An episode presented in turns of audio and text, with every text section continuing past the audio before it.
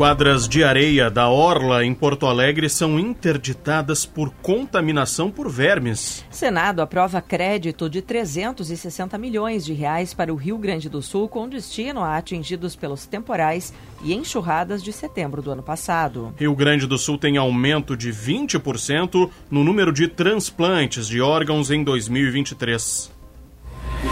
Correspondente gaúcha Serrana Solar. Ramon Nunes e Viviana Fronza. Bom início de noite, 6 horas 50 minutos. Chove em Porto Alegre, a temperatura é de 26 graus. As quadras de vôlei de praia, beach tênis e futevôlei na orla do Guaíba estão contaminadas por vermes e parasitas. Os espaços estão interditados por tempo indeterminado até que a prefeitura da capital defina o procedimento a ser adotado. O verme em questão pode causar diarreia, dor abdominal, sintomas pulmonares e lesões na pele. Além disso, a contaminação por tênia. A prefeitura guarda o resultado de uma nova avaliação. A principal hipótese é de que a enchente de janeiro deste ano causou a contaminação. Todas as 14 peixarias que funcionam no mercado público de Florianópolis foram fechadas por tempo indeterminado na manhã de hoje. A fiscalização encontrou larvas, uso irregular de produtos químicos e condição precária de higiene. Uma segunda auditoria deve ocorrer de forma individual em cada uma das peixarias fechadas.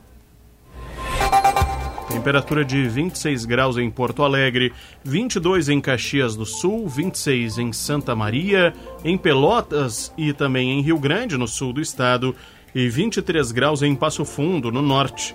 Confira a previsão do tempo com o Cleocum. Agora à noite, tempo instável sobre o estado. Principalmente na madrugada, a chuva deve até diminuir um pouco de intensidade, mas volta a crescer assim que clareia o dia, porque tem muita umidade ainda no oeste e no norte, continua quente e abafado, e o calor e a umidade trazem a perspectiva de mais tempo instável e mais pancadas de chuva para o nosso estado. Portanto, muita atenção com relação ao andamento do tempo e das temperaturas por aqui durante estes próximos dias. No fim de semana é que a chuva diminui bastante por aqui. Serrana Solar, a minha escolha certa. O Senado aprovou uma medida provisória que abre crédito de 360 milhões de reais para minimizar os efeitos do ciclone que atingiu o Rio Grande do Sul. Ela segue agora para a sanção do presidente Lula. O governo federal dispôs dos recursos ainda em setembro do ano passado, só que faltava a aprovação do Congresso para que o Poder Executivo usasse o dinheiro na íntegra. Na semana passada, a Câmara dos Deputados aprovou a medida provisória com o crédito extraordinário encaminhado a três ministérios: da Defesa, da Integração e Desenvolvimento Regional e de Desenvolvimento e Assistência Social, Família e Combate à Fome. São 211 milhões de reais destinados apenas a ações de proteção, defesa civil e recuperação de municípios afetados pelos desastres climáticos na região. Serviço. O ministro do Trabalho e Emprego, Luiz Marinho, afirmou hoje que o governo decidiu adiar por mais 90 dias a entrada em vigor de uma portaria que restringiria o trabalho no comércio aos feriados. As regras passariam a valer na próxima sexta-feira. Agora elas ficam suspensas pelo menos até junho. A Comissão de Educação do Senado aprovou hoje uma proposta que regulamenta a indústria de jogos eletrônicos no Brasil, o Marco Legal dos Games. O texto cria incentivos fiscais, regulariza profissões, reconhece o mercado de jogos eletrônicos como uma atividade econômica. Uma comissão especial da Câmara dos Deputados aprovou hoje a proposta de emenda à Constituição que autoriza igrejas e templos a pagarem menos impostos. Com a aprovação pelo colegiado, o texto seguirá para votação em plenário. Atualmente já existe a isenção do IPTU, por exemplo. O convênio entre as APAES e o governo do estado foi prorrogado e o repasse de recursos será retomado em março. Ao longo do ano, um novo convênio com validade de cinco anos será assinado.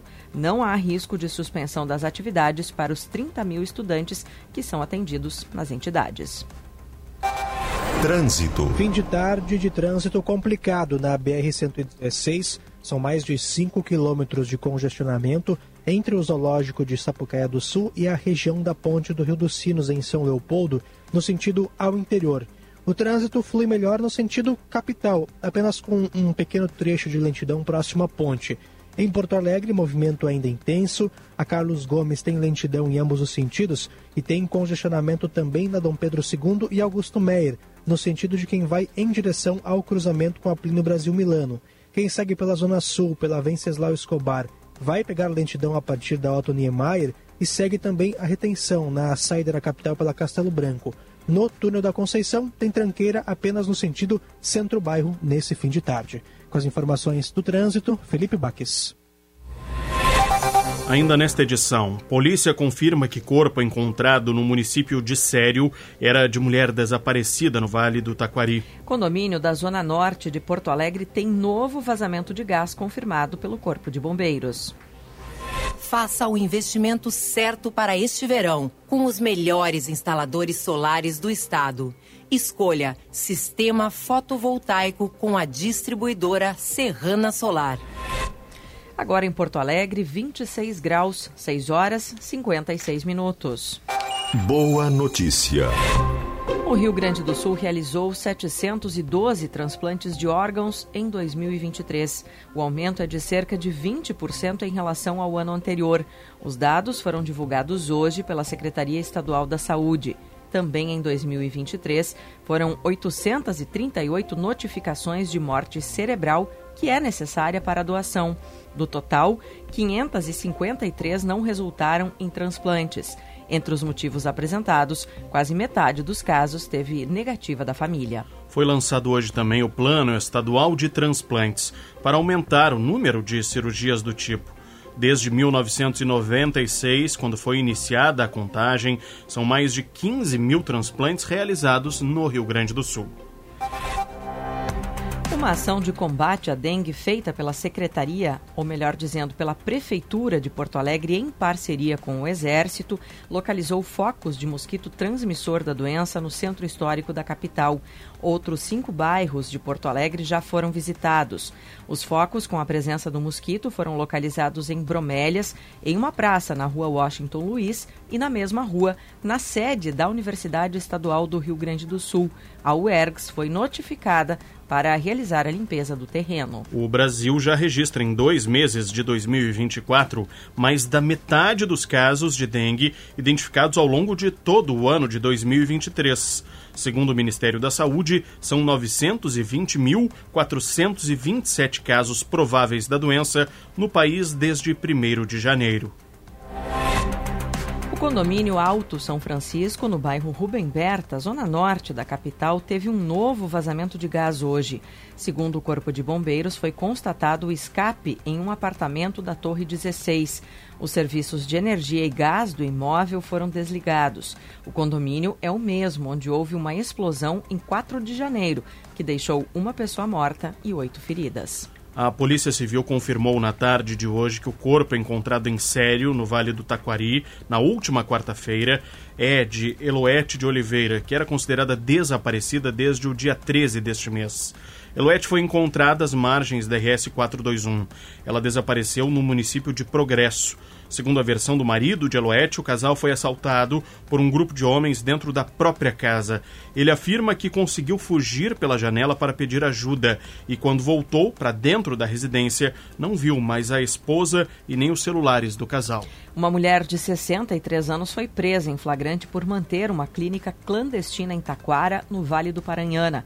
Conforme a polícia, o local não possuía licença e tinha ambientes inadequados e que ofereciam riscos à saúde dos internos. A prisão foi pelos crimes de maus tratos e retenção de documentos. Também será investigado como a proprietária acessava medicamentos controlados. Três idosos que estavam abrigados foram resgatados. O estado teve em janeiro o menor número de estelionatos dos últimos quatro anos. Foram 5.300 ocorrências do tipo, a média de 170 casos por dia. No mesmo período do ano passado, foram 7.500 casos. Serrana Solar, a minha escolha certa. Você encontra o correspondente gaúcha Serrana Solar na íntegra em GZH. A próxima edição será amanhã, às 8 horas da manhã. Boa noite. Boa noite.